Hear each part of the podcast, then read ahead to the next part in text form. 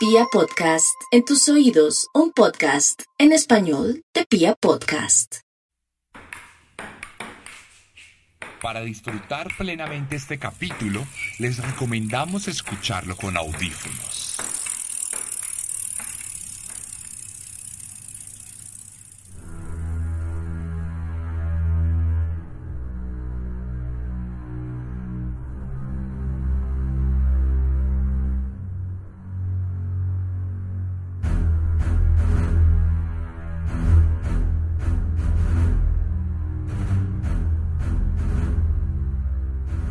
1886, Robert Louis Stevenson se encerró en la oscuridad de su habitación decimonónica y prendió una vela. Alistó su tintero y se dejó llevar por las letras ignominiosas de la que sería una de las obras más relevantes para la literatura de terror psicológico de la historia. Un precursor de muchos libros, películas y productos culturales que hoy en día podemos disfrutar, incluyendo lo que producimos en Pia Podcast. Bastaron pocos días para que lo que comenzó como un sueño pesadillesco se convirtiera en una pequeña novela que le daría la vuelta al mundo. El extraño caso del Dr. Jekyll y Mr. Hyde marcaría una pauta en la forma de narrar los horrores de nuestra mente y esa ineludible lucha que se fragúa entre las huestes del bien y del mal de nuestra propia alma. Las letras de Stevenson atravesaron montañas, océanos y desiertos pero también superaron los obstáculos inquebrantables del tiempo para llegar de forma intacta hasta nuestros días. Probablemente la razón de su éxito tiene que ver con que la historia que cuenta es el retrato de todos nosotros, independientemente de los tiempos que corran. Lo cierto es que aunque en la actualidad todos procuramos regirnos por la dignidad y las buenas costumbres del Dr. Jekyll, es Mr. Hyde el protagonista de nuestros peores y más sinceros momentos. Y en este capítulo será él quien nos conduzca a través de las últimas horas de uno de los peores psicópatas de la historia bogotana.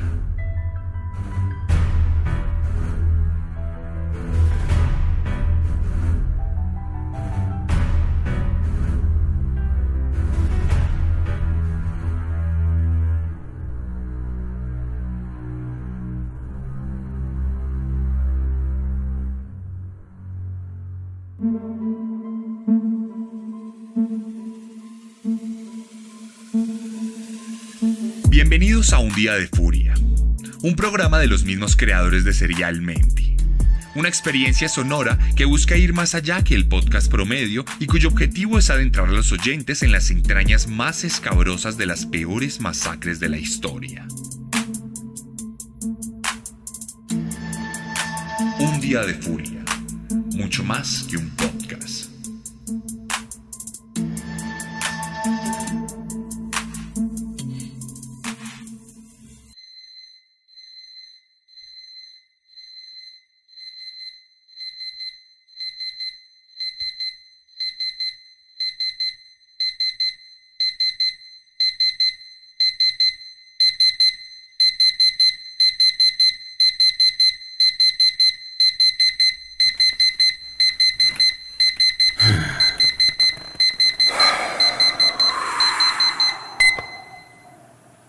La mañana del 4 de diciembre de 1986, Campo Elías Delgado se levantó de su fría cama bogotana como lo hacía todos los días de su vida monótona y simplona.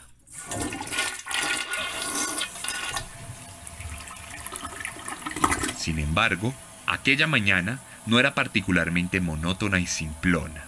Era la primera mañana de su vida en la que se sentía verdaderamente libre por lo menos desde que regresó de su servicio militar en Vietnam.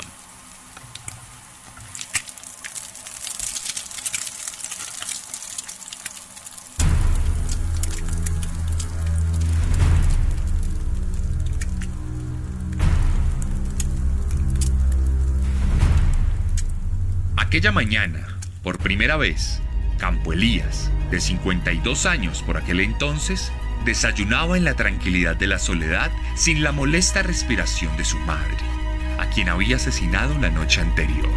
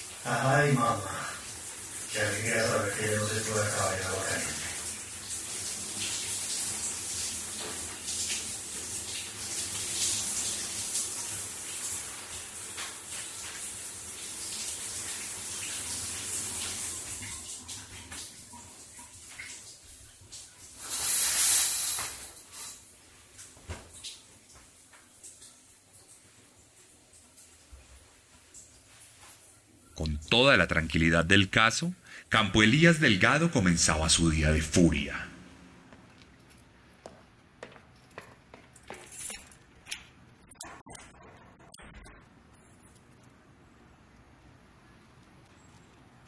¿Qué creyó mamá? ¿Que le iba a dejar ahí tirada? ¿Que me iba a olvidar de su merced? No, señora, ni más faltaba.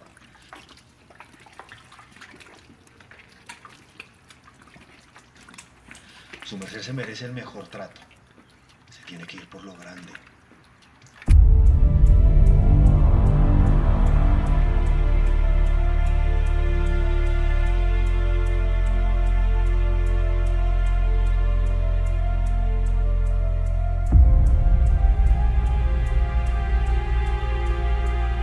Campo Elías tomó varias botellas de alcohol y las regó sobre el cuerpo de su madre. Luego arrugó papel periódico y armó un nido de noticias viejas y anuncios alrededor de su progenitora, quien ya había comenzado a pudrirse luego de su fallecimiento.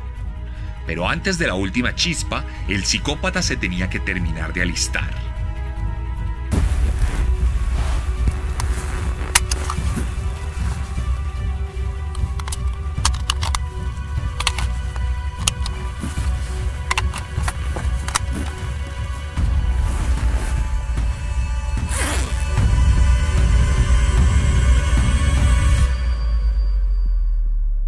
Dentro de su maletín, Campo Elías guardó su preciado revólver, decenas de balas calibre 32 y una copia de su novela favorita, El extraño caso del Dr. Jekyll y Mr. Hyde, la cual había analizado exhaustivamente en sus estudios universitarios y había convertido casi que en una Biblia.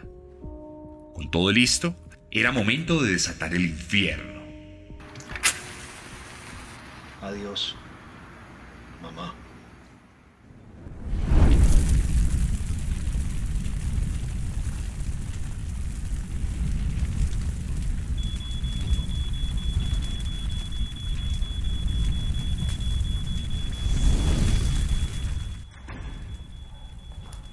Campo Elías caminó tranquilamente entre las llamas, como si de un demonio se tratara, y mostró un terror fingido para capturar a sus siguientes presas, sus vecinas.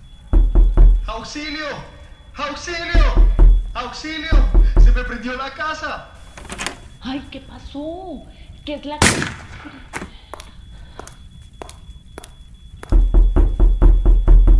¡Auxilio! ¡Ayúdenme! ¡Fuego! ¡Fuego! Ah, ¿Y ahora qué fue? Espere. No.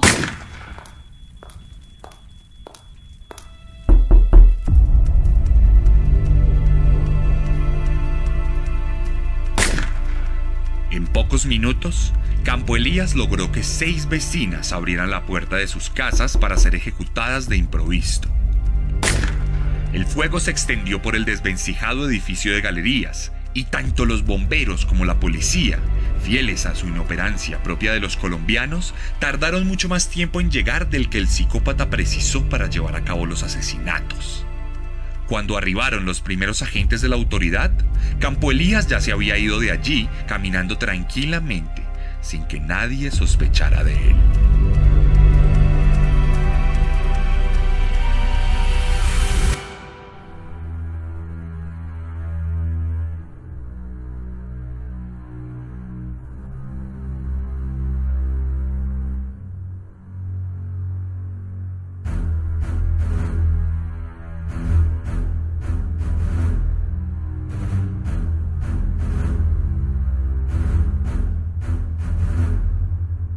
Pero ¿quién era este ángel de la muerte?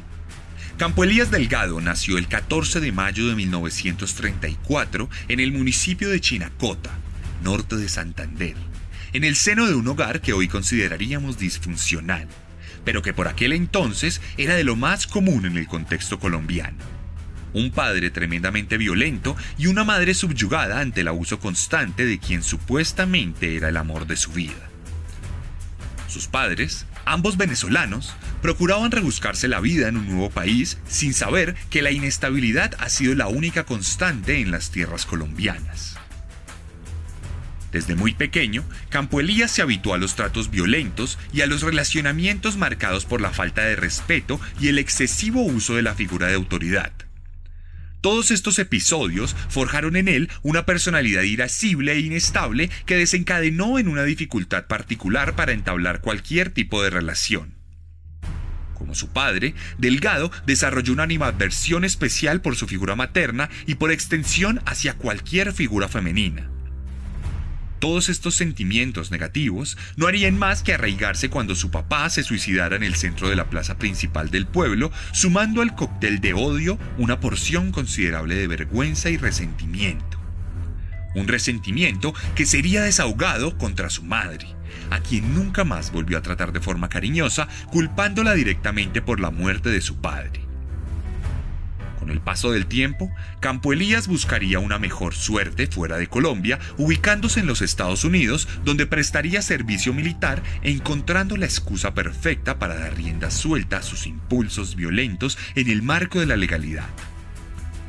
Pasados los años, el psicópata volvería a Bogotá, donde viviría una relación enfermiza con su madre mientras estudiaba literatura en la Pontificia Universidad Javeriana, obsesionándose con la pequeña novela del Robert Louis Stevenson y comenzando a mantener atrapantes conversaciones con su Mr. Hyde. Aquel monstruo nefasto que ya había salido a la luz en aquella mañana de diciembre y que no se detendría en su camino de horror y sangre.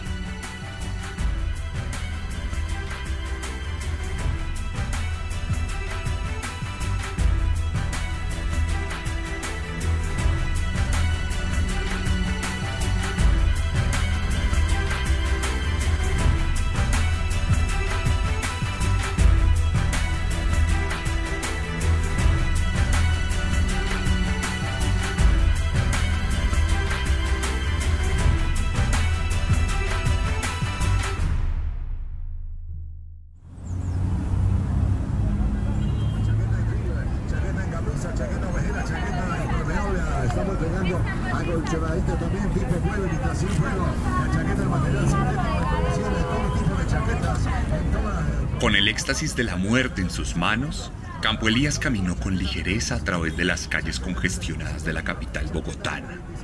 El humo de los carros viejos y la contaminación auditiva de los conductores palidecía ante la paz que sentía el asesino de por fin poder estar haciendo lo que había estado deseando por tanto tiempo.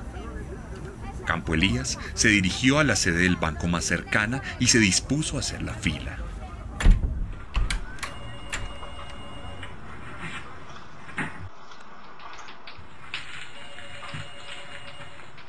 Siguiente. Campo Elías se acercó a la ventanilla, dejó su maletín en el suelo y se dispuso a hablar con el cajero. Buenos días, señor. Vengo a cerrar mi cuenta de ahorros. Necesito mi dinero. ¿Motivo de la cancelación? Eh, me voy de viaje. Sí, es, es un viaje muy largo, señor. Ah, llene este formulario, ya le traigo su plata.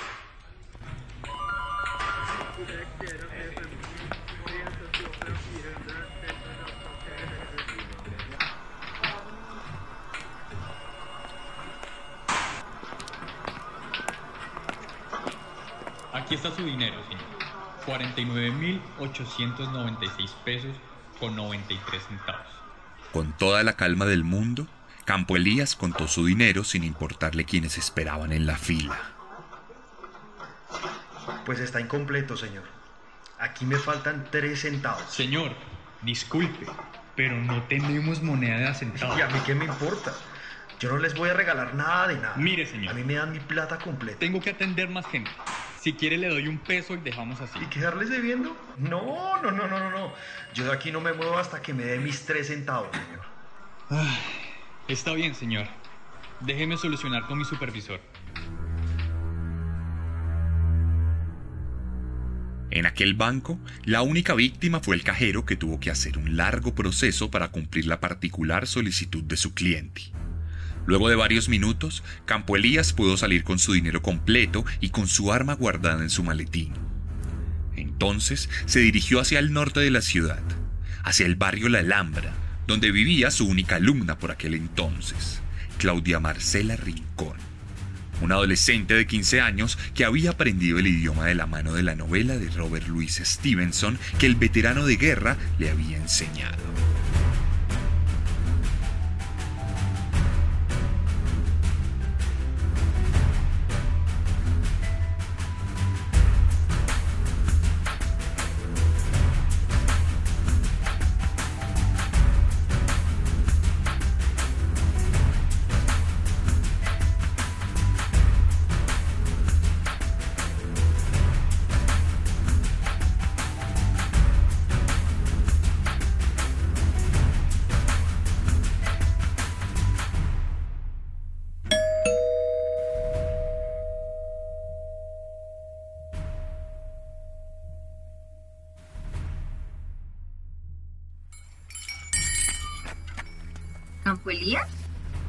¡Qué sorpresa! ¿Qué lo trae por acá? Que yo sepa, la niña no tiene clase. Nada, doña Nora.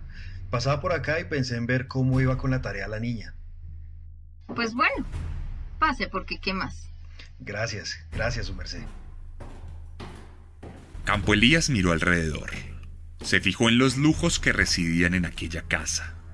Siempre despreció con su corazón la riqueza mundana de aquella familia. Pensaba que tantas cosas caras no eran suficientes para sacarlos de la miseria cognitiva en la que se encontraban.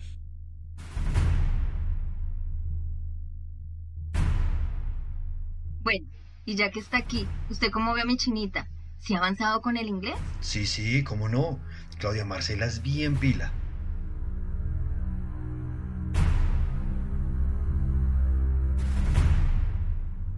El hombre empuñó su cuchillo de caza dentro del pantalón. Le irritaba de sobremanera la vanidad estúpida de la madre. La encontraba vacía, innecesaria, pueril. Pero cómo no, con esa mamá, cómo no iba a salir pila mi chinita. no pues, qué risa, vieja pendeja. ¿Perdón? Como cuando hacía parte de las fuerzas especiales, Campo Elías se abalanzó con rapidez sobre la mujer. En pocos milisegundos, blandió su cuchillo con una agilidad aterradora y apuñaló en repetidas ocasiones a la madre de su alumna.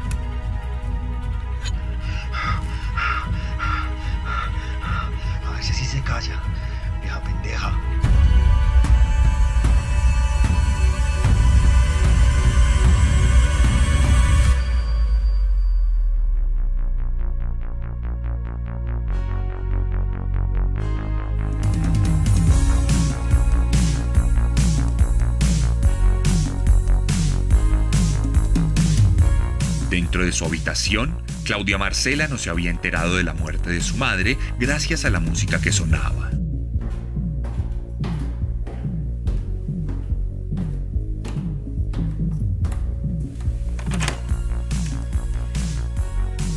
¿Qué mamita?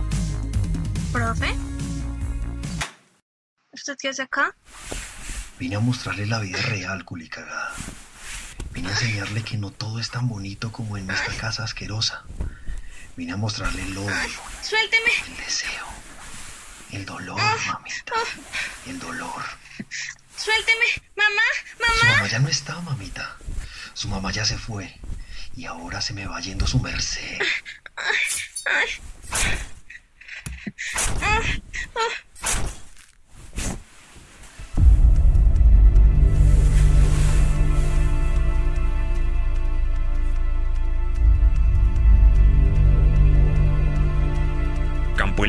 Asesinó a Claudia propinándole varias puñaladas en su abdomen bajo. Los expertos psicólogos y forenses declararían más adelante que a pesar de que no hubo ningún tipo de abuso, este crimen tuvo unas claras connotaciones sexuales en la que la hoja del cuchillo funcionó como representación fálica del asesino, sobre el que además se dice que sufría de impotencia. El psicópata se levantó y se maravilló con la escena grotesca que había dibujado con su arma.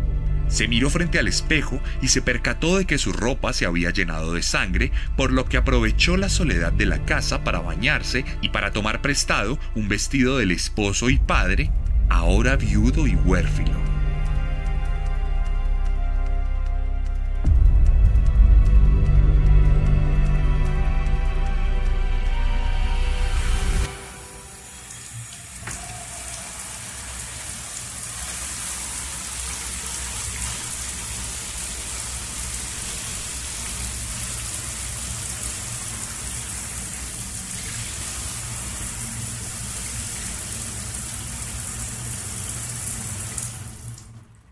Junto a sus dos víctimas, Campo Elías pasó tranquilamente el resto de la tarde.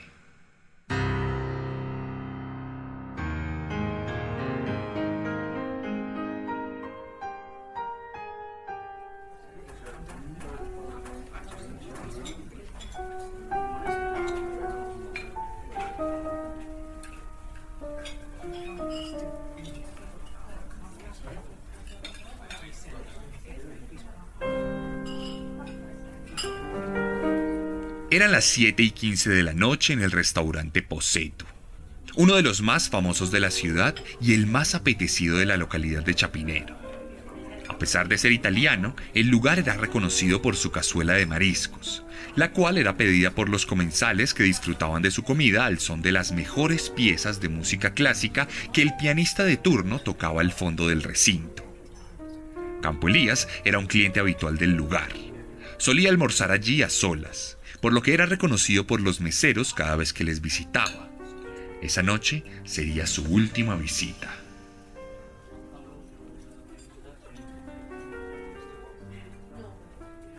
Don Campo Elías, buenas noches. Dichosos los ojos. Gracias, mi hijo. Buenas noches. Siga, siga. Ya le listo la mesa.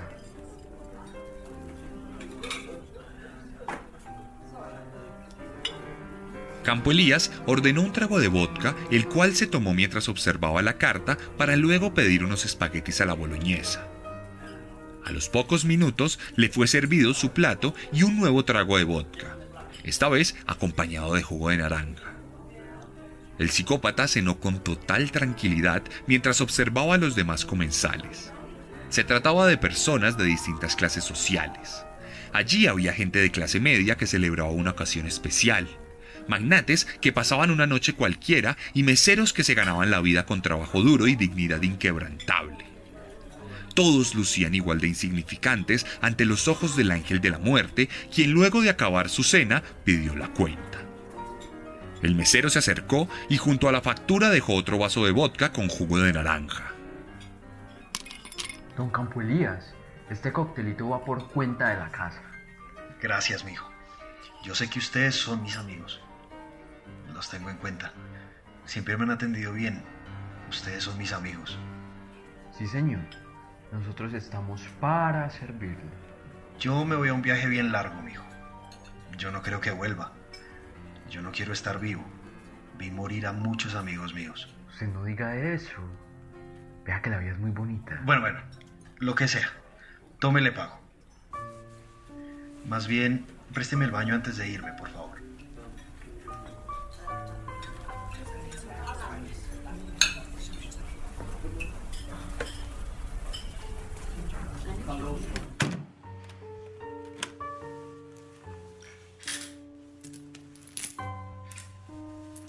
Campo Elías se dirigió al baño con su maletín y allí se guardó en los bolsillos toda la munición que cargaba. Luego cargó la pistola y tomó aire.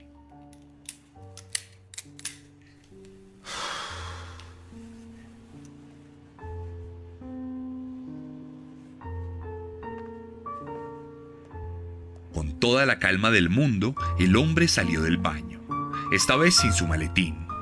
Se paró en el centro del restaurante y miró a su alrededor y se dispuso a hablar. Esto es un atraco. La plata sobre la mesa y al que se mueva lo mato.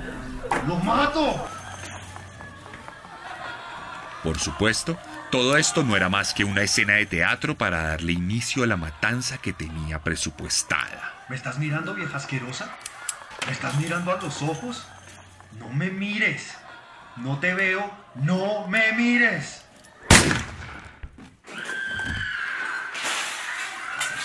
No me mire, nadie me mire. No los veo, no veo a nadie. Campo Elías no hizo excepciones en el lugar. Disparó por igual a niños, adolescentes, mujeres, hombres y ancianos. La mayoría de sus disparos eran certeros a la cabeza y pocas veces tuvo que repasar a alguna de sus víctimas.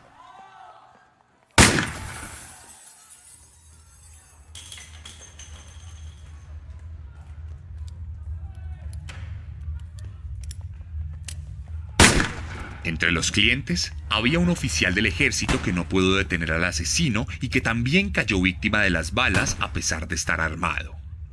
Incluso, Campo Elías se permitió terminar su trago de vodka mientras continuaba la masacre.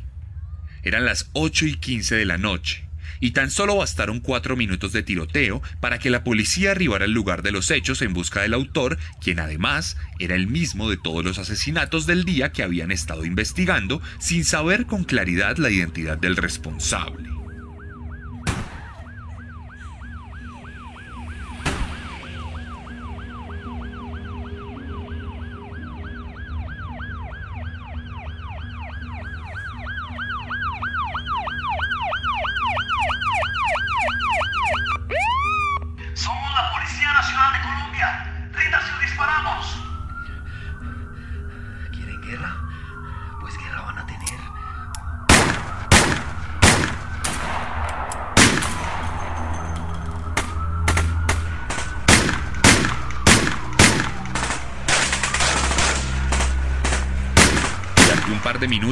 La policía se enfrentó a balazos con el asesino. Sin embargo, por mucho talento que tuviera para la muerte, Campo Elías se vio superado por los agentes quienes pudieron rodearlo y se acercaron al restaurante hasta poder entrar. A las 8 y 20 de la noche del 4 de diciembre de 1986, Campo Elías Delgado fue abatido por la policía. Recibió cuatro disparos que acabaron con su vida, algo muy distinto al mito del suicidio que se extendió por el país entero. En el restaurante murieron un total de 18 personas y sobrevivieron 32.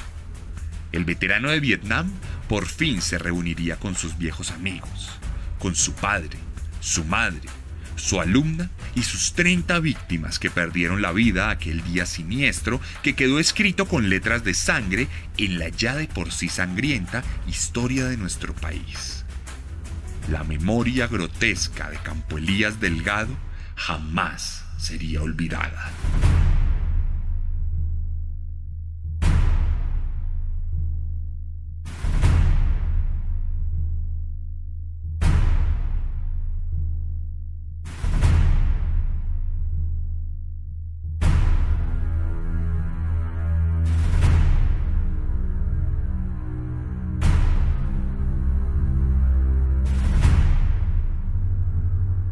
La masacre de Poseto constituyó un episodio inolvidable en nuestra historia.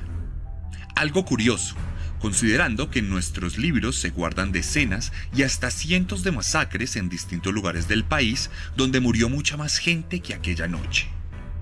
Sin embargo, la matanza de Campo Elías no fue producto de guerras políticas o disputas de narcotraficantes. Fue otro tipo de violencia, una violencia importada, típica de otros países fue una violencia originada en el corazón de la capital, que tocó la cara de quienes nos dicen qué ver en televisión, de los que nos hablan en la radio y de otros tantos que están lejos del campo donde decapitan jóvenes y juegan fútbol con sus cabezas. Una masacre en la Colombia menos profunda que no ha sabido olvidar y que ha inmortalizado este episodio con libros, documentales, cómics y hasta películas. Si bien la casa restaurante donde ocurrió esto será demolida, lo cierto es que la memoria jamás se derrumbará.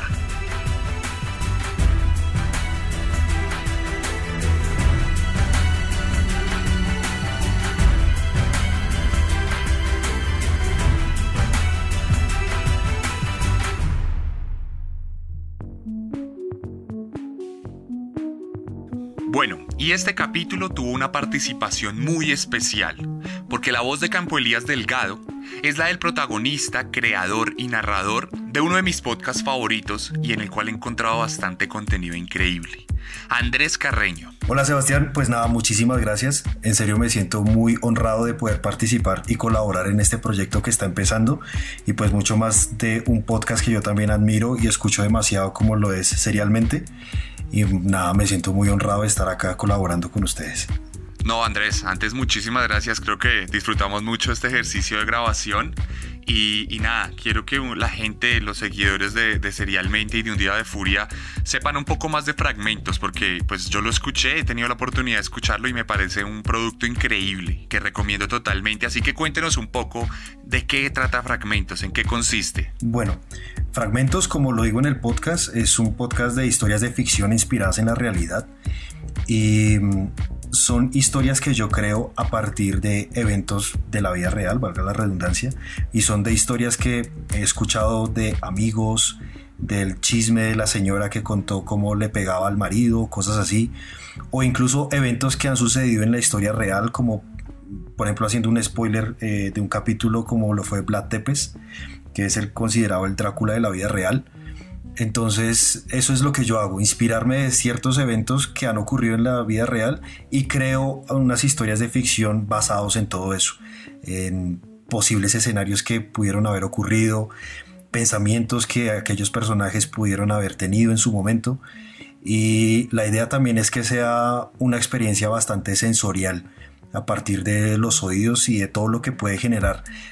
Eh, todo el capítulo y toda la historia, que también puede, lo que yo más quiero es generar sentimientos, ya sea tristeza, ya sea empatía, ya sea miedo, asco, lo que sea, pero sí generar cierto sentimiento en el espectador. Buenísimo, buenísimo. A mí de verdad que eso sí me ha pasado, yo sí he sentido cualquiera de esas cosas eh, mientras escucho un capítulo de fragmentos. Y bueno, contémosle un poquito a la gente, Andrés, ¿dónde podemos escuchar fragmentos? ¿Dónde está disponible? Eh, fragmentos lo pueden encontrar en la página web www.fragmentospodcast.com.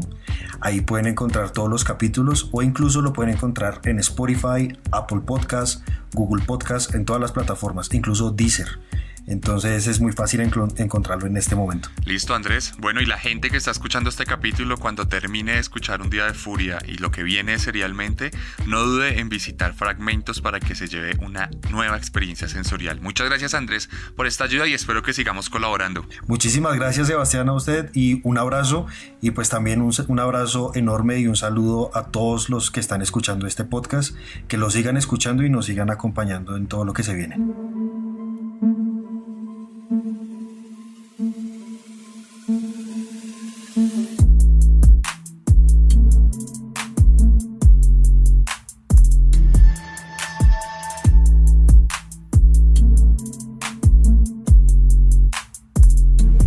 Esta fue la cuarta entrega de la primera temporada de Un Día de Furia, una propuesta narrativa y auditiva de Pia Podcast y su servidor, Sebastián Camelo. Como bien saben, también tenemos otro podcast sobre asesinos seriales que se llama Serialmente, el cual pueden escuchar en todas las plataformas disponibles. Si les gustó este capítulo, les pido encarecidamente que lo compartan en sus redes sociales, que compartan mi cuenta de Instagram, arroba elarracadas, arroba el guion bajo guion bajo arracadas. Y así nos van a ayudar a crecer aún más y más, y cada vez sean más las personas que puedan horrorizarse con estas historias. A propósito de historias, les cuento que en mi primera novela, Descenso, uno de los interludios está inspirado explícitamente en Campo Elías Delgado y lo tiene como protagonista. Así que si lo quieren leer, o quieren leer mi segundo libro, Carne, o mi cómic, Herederos de Caín, no duden en ir a mi página web, sebastiancamelo.com o escribirme en mis redes sociales donde estoy muy presto a contarles más cosas, a responderles sus preguntas y a comentar todo lo que quieran comentar. Vayan por allá, déjense un comentario en la publicación del capítulo y cuéntenme qué les pareció. Con gusto les voy a responder. Y si ustedes están en México, no olviden estar pendientes de todo el merchandising de Chunchos. Chunchos está en Instagram como arroba chunchosmx y ellos son el distribuidor oficial de todos los productos de Serialmente en México.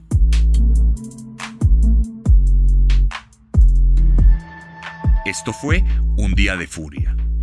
cuando el odio se funde en nuestras manos.